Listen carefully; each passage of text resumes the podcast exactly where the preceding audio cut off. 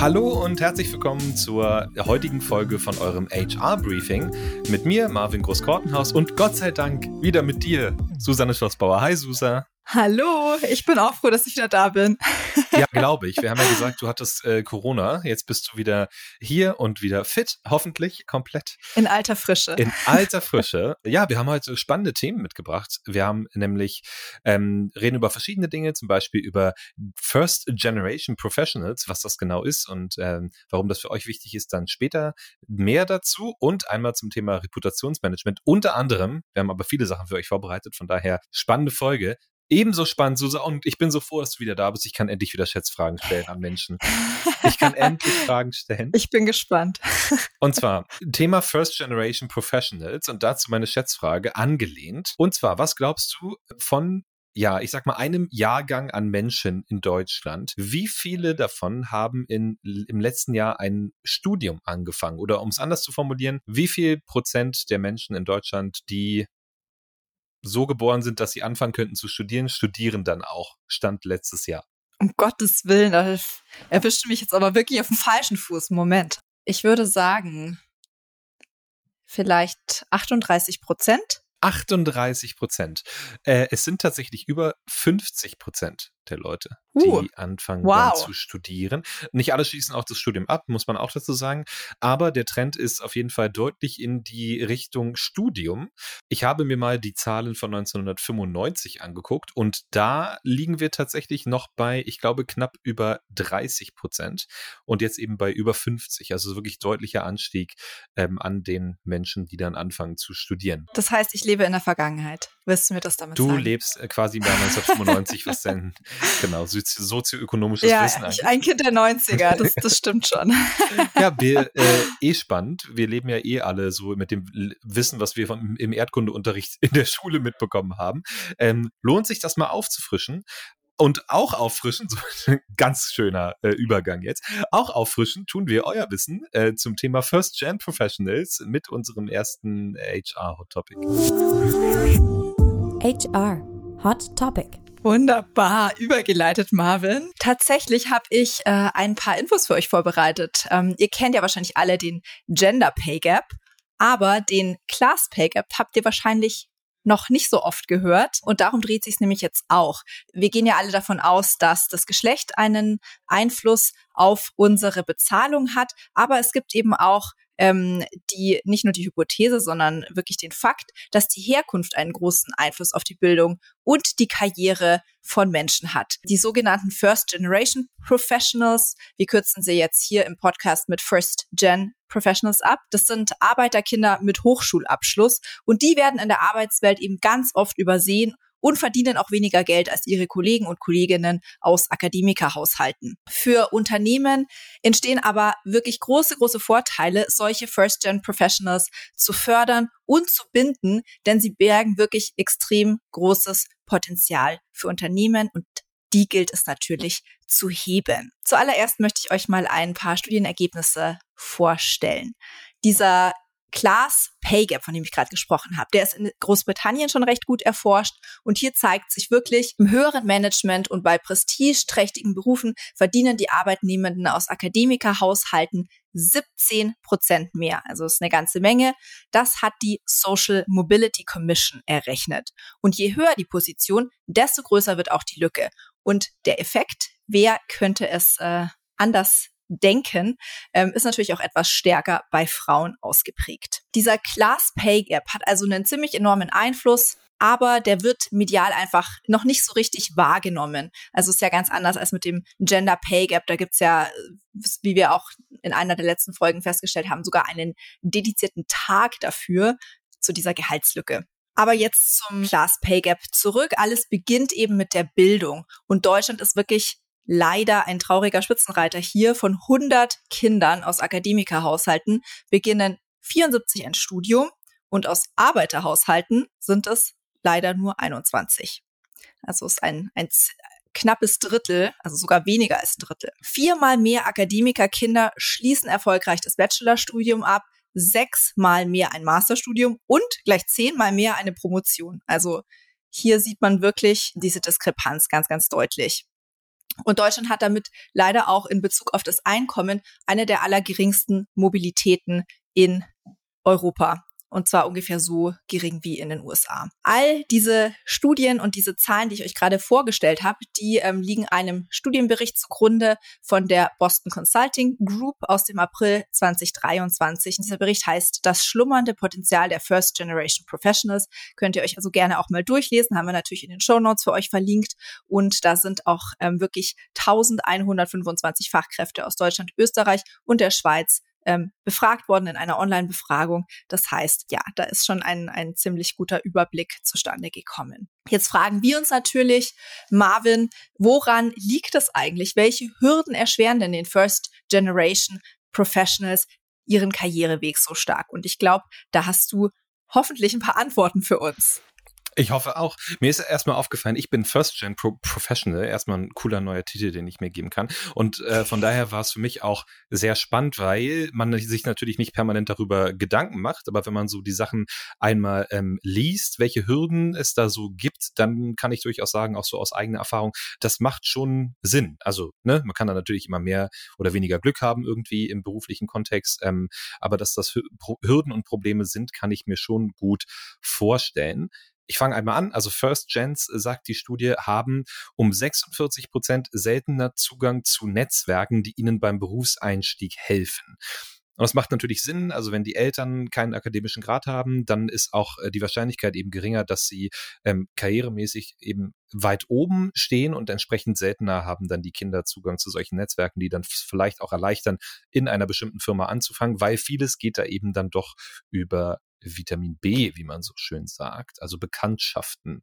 Weiterhin sind First Gens damit konfrontiert, dass ihre Vorgesetzten mit 50-prozentiger Wahrscheinlichkeit das Bewusstsein für diese Herausforderung fehlt, weil die Vorgesetzten nämlich ganz, ganz oft aus äh, anderen Verhältnissen kommen und entsprechend da nicht, ja, die gleichen Erfahrungen gemacht haben. Das ist natürlich auch ein Problem. Ähm, und dann vielleicht noch eine letzte Prozentzahl, dann soll es erstmal genug sein mit Prozenten von mir, haben First Gens 19 Prozent häufiger das Gefühl, dass sie am Arbeitsplatz nicht sie selbst sein können. So, weiterhin auch noch andere Informationen haben, äh, schlechtere Informationen und Kenntnisse, wie sie sich in einem beruflichen Umfeld prinzipiell etablieren können und vorankommen können, macht auch Sinn, weil sie eben keine Vorbilder haben, vielleicht seltener darüber sprechen als ähm, Akademikerkinder beispielsweise. Und das erschwert dann natürlich auch die Kommunikation im Unternehmensumfeld allgemein, aber, und das leuchtet auch total ein, ähm, bei Gehaltsverhandlungen. Und das äh, sorgt dann natürlich auch dafür, dass so ein Class Gap, sage ich mal, dann noch stärker wird, selbst wenn man den gleichen Abschluss hat, ähm, dass man eben dann eventuell schlechter verhandelt und dann schlechter bezahlt wird. Ja, und diese ganzen Punkte nehmen auch im Laufe der Karriere nicht unbedingt bedeutend ab. Das heißt, bleiben für immer dort. So, warum ist es für Unternehmen wichtig, ähm, um nochmal auf einen so einen speziellen Punkt einzugehen, weil das fand ich besonders spannend, ne, dass der da so hervorgehoben wird, dass die Beschäftigten authentisch sie selbst sein können.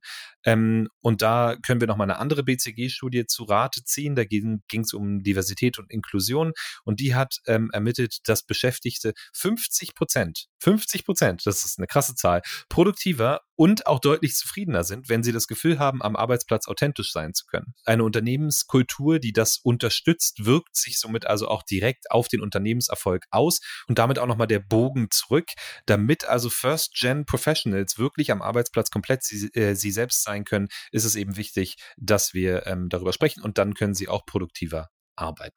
Ja, also du hast jetzt gerade gesagt, du nennst keine Prozentzahlen mehr. Ich nenne aber noch ein paar. Ähm, wir wollen nämlich jetzt auch noch kurz davon wir wollen jetzt kurz noch davon sprechen, warum es denn vorteilhaft für Unternehmen ist, diese First-Gen-Professionals auch wirklich aktiv zu fördern. Also zum einen haben die eine deutlich höhere Loyalität gegenüber dem Arbeitgeber. Das, äh, die wird hier mit 32 Prozent beziffert und sie haben auch eine höhere intrinsische Motivation, also eine von innen kommende Motivation und zwar 59 äh, Prozent höher ist die in diesem Fall. First Gens übernehmen außerdem in späteren Karrierephasen mit 48 Prozent eher Führungspositionen, wenn sie intrinsisch motiviert sind.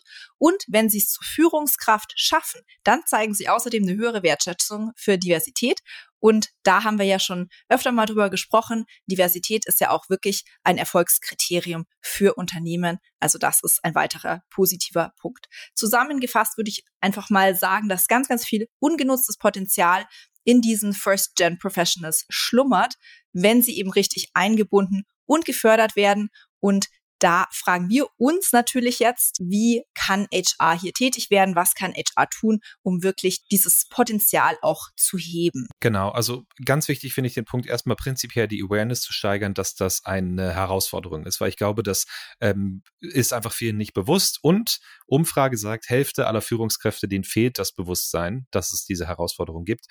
Äh, überraschenderweise fand ich auch die Führungskräfte, die selbst First-Gen-Professionals sind, sind nicht unbedingt besser informiert als ihre Kolleginnen und Kollegen, bei denen es anders ist. Ähm, was auch nochmal zeigt, dass es einem selbst auch einfach nicht so bewusst ist, glaube ich, dass man ein First-Gen-Professional ist und dass man eben da bestimmte Hürden hatte, die man dann ja sozusagen genommen hat im Laufe seiner äh, Karriere. Da prinzipiell die Awareness steigern. Man muss nicht unbedingt eine Schulung machen, aber vielleicht einmal auf das Problem aufmerksam machen im Unternehmen kann schon helfen. Als nächsten Punkt ähm, individuelle Trainings als Teil des Onboardings anbieten. Das finde ich immer sehr, sehr äh, schön, dass man äh, zum Beispiel gerade für HochschulabsolventInnen bestimmte Trainee-Programme anbietet, die dann das Authentizitätsgefühl steigern. Und das auch erwiesen. Das steigert nämlich tatsächlich dieses Gefühl um 37 Prozent, wenn man die Leute besser abholt, ihnen vielleicht dann auch äh, sozusagen ein bisschen mithilft. Wie kann man sich selber so ein Netzwerk aufbauen? Wie kann man ähm, sozusagen selber im Unternehmenskontext agieren? Ähm, und dann, ja, fühlt man sich wohler und kann sich besser auf die Arbeit konzentrieren. Übrigens eins meiner Angstwörter, Authentizitätsgefühl. Ich war gerade schon total Dankeschön. positiv geschockt davon, wie gut du das ausgesprochen hast, ohne jeden Holperer. Ja, ich habe mir ähm. letzte Woche selbst einen Award verliehen äh, zur Aussprache. Da ging es um eine Studie. ähm, vielleicht diese Woche wieder. Ich behalte ihn hier. Ja. Das ist ein Wanderpokal. Sehr gut. Okay, mal schauen, wann ich das nächste richtig schwierige Wort aussprechen muss. Das kommt bestimmt gleich. auch noch. Ja. Ich habe noch einen letzten Punkt, äh, bevor ich an dich übergebe, und zwar ähm, Unterstützungsangebote zu Beginn der Karriere. Ähm, also äh, dass man wirklich, und das, das geht so ein bisschen einher mit Schulungen, aber das kann auch einfach sein, dass man zum Beispiel jemanden, einen Mentor mit an die Hand gibt, ähm, der, der direkt aus der Uni kommt und einfach da ein bisschen hilft, erste ähm, Schritte zu finden, gerade eben was, äh, wie ich schon gesagt hatte, den, das Thema ähm, ja, Netzwerk bilden. Ähm, das angeht. Thema Netzwerk ist auch nochmal der nächste Punkt, ähm, aber eher in die Richtung Diversität gemünzt. Also Diversitätstrainings und Netzwerke sind super, super äh, wichtige Tools äh, für First-Gen-Professionals in Führungspositionen. Also lasst die auch an solchen Diversitätsschulungen teilnehmen, damit sie gleich zu Beginn ihrer Karriere einfach Zugang zu den richtigen Netzwerken erlangen und dann einfach auch ja, ein Verständnis dafür bekommen, wie es vielleicht anderen geht, die ebenfalls First-Gen-Professionals sind. Ähm, für die ist es besonders wichtig, einfach gesehen zu werden und ähm, damit sie sich eben auch in Teams willkommen fühlen. Deswegen vielleicht ein, ein guter Denkanstoß, so ein Training mal anzubieten. Und der letzte Punkt ist ähm, Mentoring im mittleren Karriereabschnitt. Denn Führungskräfte, die an Mentoring-Programmen selber teilgenommen haben, die schaffen mit einer 32 Prozent höheren Wahrscheinlichkeit auch mehr Bewusstsein für die Herausforderungen von anderen First-Gen-Professionals. So, und das war es jetzt von mir mit meinen ganzen Prozentzahlen. Ich hoffe, ähm, dass ihr euch ein bisschen was davon zumindest ansatzweise merken könnt oder zumindest dann, dass es ein Gefühl dafür gibt. Mich würde es wirklich mal interessieren, vielleicht auch, wenn ihr Lust habt, uns eine E-Mail zu schreiben oder uns auf LinkedIn zu schreiben, ähm, wenn ihr in euren Unternehmen viele First-Gen-Professionals habt, äh, ob ihr darüber schon mal nachgedacht habt, wie ihr mit denen umgeht, ob ihr da merkt, dass die irgendwie ähm, vielleicht andere Probleme haben oder so, sagt uns gerne mal Bescheid und dann ähm, freuen wir uns und äh, können vielleicht nochmal ein Beispiel nennen von euch hier im Podcast. Absolut. Finde ich auch gut. Genau, jetzt kommen wir zu unserem zweiten Thema und das ist ein HR-Mindset. HR Mindset. Und da geht es bei uns heute um Reputationsmanagement und Kununu und Co. Wieder was für den Aussprache Award. Es geht also ganz allgemein um Arbeitgeberbewertungsportale. Da kennen wir in Deutschland vor allen Dingen Kununu, aber äh, international dann gerne auch Glassdoor beispielsweise. Und ähm, Einfach nur mal, um so ein bisschen Fallhöhe zu schaffen. Im Zeitraum vom 1. März 2023 bis zum 31. August 2023, das sind die Zahlen, die wir gefunden haben, da auch ein bisschen, bisschen weird vielleicht, warum genau dieser Zeitraum. Aber in diesem Zeitraum hatte Kununu 4,94 Millionen aktive NutzerInnen. Die Zahl fand ich ganz schön beeindruckend. Also sehr, sehr viele Leute nutzen Kununu aktiv, um eben sich Unternehmensbewertungen durchzulesen oder um diese dort zu managen. Aktuell gibt es alleine im deutschen Raum knapp 4,5 Millionen Bewertungen für 460.000 knapp äh, Unternehmen insgesamt. Und wenn man da dann noch die US-Plattform Glassdoor mit dazu rechnet, ähm, die hatte 2019, das sind die letzten Zahlen, die wir gefunden haben, 67 Millionen Nutzer aus 190 verschiedenen Ländern noch dazu. So, die Bewertungen kennt ihr alle, die sind nicht immer positiv und viele Unternehmen wissen einfach nicht, wie sie mit diesen schlechten Bewertungen dann umgehen sollen. Sowohl schlechte als auch gute Bewertungen sind aber im Rahmen des Employer Brandings sehr, sehr wichtig und darum sollte auch Reputationsmanagement und ein proaktiver Umgang mit diesen Kununu-Bewertungen Teil eurer Employer Branding Strategie sein. Vielleicht noch mal ein paar Zahlen dazu. Ähm, knapp 81 Prozent der Jobsuchenden, also vier von fünf, ähm, gehen auf Arbeitgeberbewertungsportale und äh, nehmen dann diese Bewertungen als ähm, ja, Entscheidungsfaktor für ihre Auswahl an Unternehmen, wo sie sich bewerben. Ähm, und über 25 Prozent der Befragten aus Deutschland geben an, dass sie sich einem Arbeitgeber nur zuwenden oder sich nur dort bewerben, wenn dieser mehr als 3,5 Sterne auf seiner Bewertungsseite zu verzeichnen hat. Ne, das heißt, da fallen schon mal 25 Prozent des Bewerberpools weg, wenn ihr also nicht über die 3,5 Sterne kommt. Übrigens auch ein guter Leitsatz bei mir. Das ist bei mir auf jeden Fall auch äh, sicher die Grenze für Restaurants. Wobei eigentlich ein bisschen höher, ehrlich gesagt. Ich weiß nicht, wo ist es bei dir, Susa? Ab wann gehst du nicht mehr ins ja, Restaurant? Ich habe ich hab gerade überlegt ähm, und ich schaue eigentlich schon immer, dass ich über vier Sterne habe. Ja. Also unter vier Sterne, da denke ich mir so, naja, was Da muss schon wenig Auswahl geben, ne? Ja, da muss schon wenig Auswahl geben, ja. Genau. ja. Auf dem Land unter vier Sterne noch bis 3,6 okay. In der Stadt nix unter 4,2 ist die Regel. ja, würde ich fast zustimmen. Genau. Also wir fragen uns jetzt natürlich auch, warum sind diese Bewertungen auf Arbeitgeberbewertungsportalen überhaupt so relevant für Unternehmen? Und wir haben gerade eben auch schon eine äh, eine halbe Antwort geliefert, weil sich die Leute dann einfach nicht mehr bewerben, die, wie sie auch nicht beim zum Essen zum, äh, ins Restaurant mehr gehen wollen, bei weniger als äh, vier Sternen ist es eben ähnlich dann bei Kununu und den Bewerbern. Jeder dritte Bewerber, jede dritte Bewerberin liest sich Bewertungen auf Kununu und Co. durch und diese Gesamtbewertung hat eben auch einen Effekt ähm, und wirkt sich darauf aus, ob sich der Kandidat oder die Kandidatin auch wirklich bewerben würde. Marvin hat es gerade schon gesagt, unter 3,5 Punkten geht nichts mehr. 67,8 Prozent der Bewerber und Bewerberinnen geben außerdem an, dass ihnen eine Diskrepanz zwischen der Arbeitgeberkommunikation und den Bewertungen, die sie dann auf Kununu bekommen, ähm, dass ihnen das auch wirklich auffällt und mehr als die Hälfte würden sich dann nicht mal mehr bei dem Unternehmen bewerben, ähm, wenn die Bewertungen von der Eigendarstellung abweichen. Und da habe ich ehrlich gesagt, ähm, als ich das gelesen habe, äh, auch mal eine, eine eigene Situation von mir selber zurückdenken müssen. Das ist mir nämlich auch schon mal passiert, dass ich ähm, mich bei einem Unternehmen beworben habe und dann auf Kununu oder ich oder war es ich weiß es nicht mehr, irgendwo dann gelesen habe ähm, und mir dachte, naja, das ist jetzt aber wirklich ganz anders, als es auf der Seite steht und irgendwie auch wirklich gar nicht gut.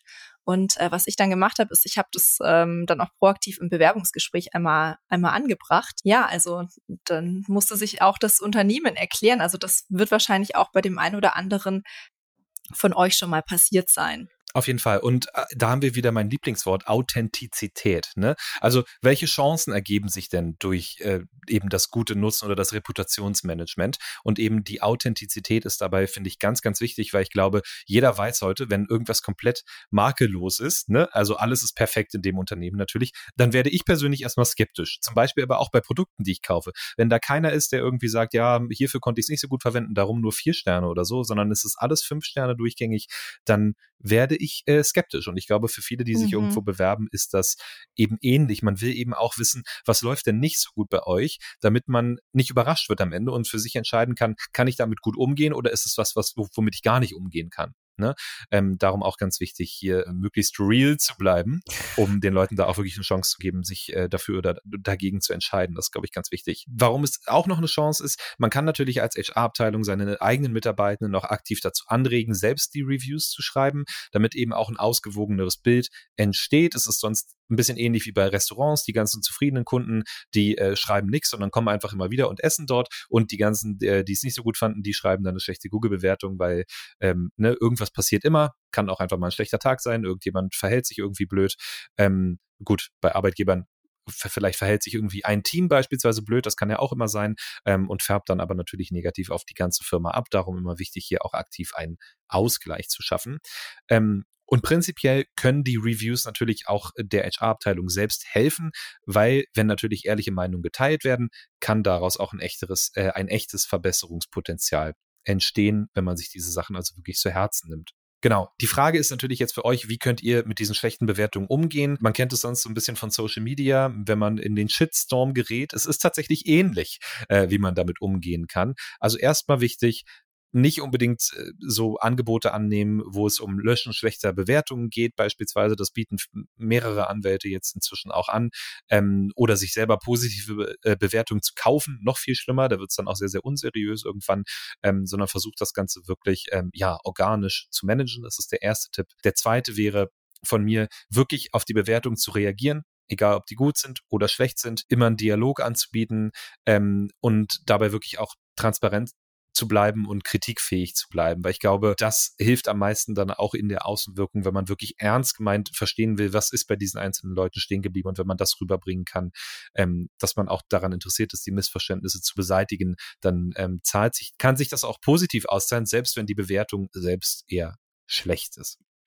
So, Prinzipiell ist das natürlich auch eine Kulturfrage. Ne? Also kann Kritik an dem Unternehmen angebracht werden oder im Unternehmen selbst? Und wo können Unternehmen irgendwie noch sonst Dampf ablassen, vielleicht außer auf Kununu? Also es hilft dann vielleicht auch ähm, für euch, ja, Pulsumfragen nennt man das oft, ne? so Pulse-Check-ins oder einfach regelmäßige Umfragen einzuführen, wo die ähm, Mitarbeitenden schon frühzeitig die Möglichkeit haben, sich zu äußern und müssen das dann im Endeffekt vielleicht nicht mehr machen in der Kununu-Bewertung. Wobei sich natürlich auch nicht nur Leute negativ bei Kununu äußern können, die gegangen sind, sondern natürlich auch Leute, die eben noch da sind. Vielleicht auch nochmal wichtig zu wissen. Und dann noch zwei Tipps von mir keine 0815 Antworten geben. Ähm, das merkt man sofort, ne, wenn immer die gleiche Antwort gegeben wird, sondern es wirklich ernst meinen. Vielleicht irgendwie so eine Gruppe einrichten mit Leuten, ähm, die so eine Antworten verfassen. So machen wir das zum Beispiel bei uns bei Personio, ähm, dass wir aus jedem Bereich dann Leute haben, die sich wirklich dieser, dieser einzelnen Bewertung annehmen und dann darauf wirklich auch eine Antwort verfassen, ähm, was ich glaube wirklich hilft, um da authentisch zu bleiben was ich ehrlich gesagt auch sehr gerecht finde gegenüber den Leuten, die da negative Kritik geäußert haben. Und dann, wenn ihr natürlich seht, dass irgendeine Bewertung rechtswidrig ist oder gegen die Kununu-Richtlinien verstoßen. Beispielsweise ist es Schmähkritik, ist es Verleumdung, ist es ähm, irgendwie eine nachweisbare Unwahrheit oder so, kann man auch bei Kununu selbst Einspruch einlegen und dann können diese speziellen Bewertungen auch entfernt werden. Absolut. Und um nochmal ganz kurz auf diese individuellen Antworten zurückzukommen. Also ich finde, ich lese mir sowas schon durch. Ich schaue mir dann an, äh, wie reagiert ein Unternehmen, wenn es irgendwie mit einer, mit einer schlechten Bewertung, ich sage jetzt mal, angegriffen wird, in, in Anführungszeichen. Ähm, schafft es das da irgendwie gut zu reagieren? Wie managen die so Problemfälle ähm, oder so problematische Situationen innerhalb des Unternehmens. Das finde ich eigentlich immer ganz, ganz spannend. Und deswegen ein Tipp von mir ist auch noch Exit-Interviews zu führen, um wirklich Feedback auch zu sammeln von ähm, Mitarbeitenden, die das Unternehmen verlassen. Und das sind vielleicht manchmal Leute, die aus eigenem Antrieb auch einfach ähm, gehen, weil sie, weil sie eine bessere Position oder einen neuen Karriereschritt woanders haben und gar nicht unzufrieden waren bei euch, aber die trotzdem einfach super wertvolles Feedback zu teilen haben. Und genauso kann es natürlich passieren, dass ihr mit jemandem sprecht, der vielleicht das ein oder andere zu bemängeln hatte und sich deswegen eine andere Stelle sucht. Und dann ist natürlich super wertvoll, ähm, dieses Feedback einzusammeln, um zu schauen, wie kann ich künftige Fluktuation verhindern und ähm, auch das vielleicht nochmal so, ein, so, ein, so eine Gesprächsbasis anzubieten, dass der Mitarbeitende seine Kritik teilen kann, bevor er dann wirklich aus dem Unternehmen ausscheidet und das dann ähm, sich dann da irgendwie bei Kununu und Co. Ähm, Luft macht. Also das ähm, ist auf jeden Fall auch noch eine Möglichkeit, die äh, unabhängig von Kununu genutzt werden sollte. Und ähm, was ganz wichtig ist, was ich noch ergänzen möchte, ist, dass Kununu ja auch wirklich nur ein Symptom ist. Also wenn irgendwas nicht rund läuft oder wenn da irgendwo Probleme auftauchen im Unternehmen und sich Mitarbeitende da wirklich regelmäßig drüber beschweren und ihr das regelmäßig lest auf Kununu, dann müsst ihr einfach auch mal tiefer graben und wirklich mal schauen, läuft da vielleicht in unserer Kultur was falsch oder in unserem Employer Branding. Und ja, das ist einfach nur für euch, dass ihr das nochmal im Hinterkopf behaltet. Und ja, es ist ja ein Mindset-Thema hier, worüber wir sprechen. Deswegen ähm, möchten wir euch natürlich auch ganz gerne mit, mit ein, zwei Fragen ähm, zurücklassen. Macht euch doch vielleicht einfach mal Gedanken, wie ihr ähm, Kununu-Bewertungen ähm, zum Teil eures Employer-Brandings machen könnt. Vielleicht könnt ihr euch einfach mal die Bewertungen anschauen, sie mal analysieren, mal gucken, ähm, wo ist die Kritik vielleicht gerechtfertigt, wo ist sie nicht gerechtfertigt, wo kann man ansetzen, um die Mitarbeitenden einfach noch zufriedener zu machen das ähm, wollen wir euch hier einfach einmal noch, noch mitgeben.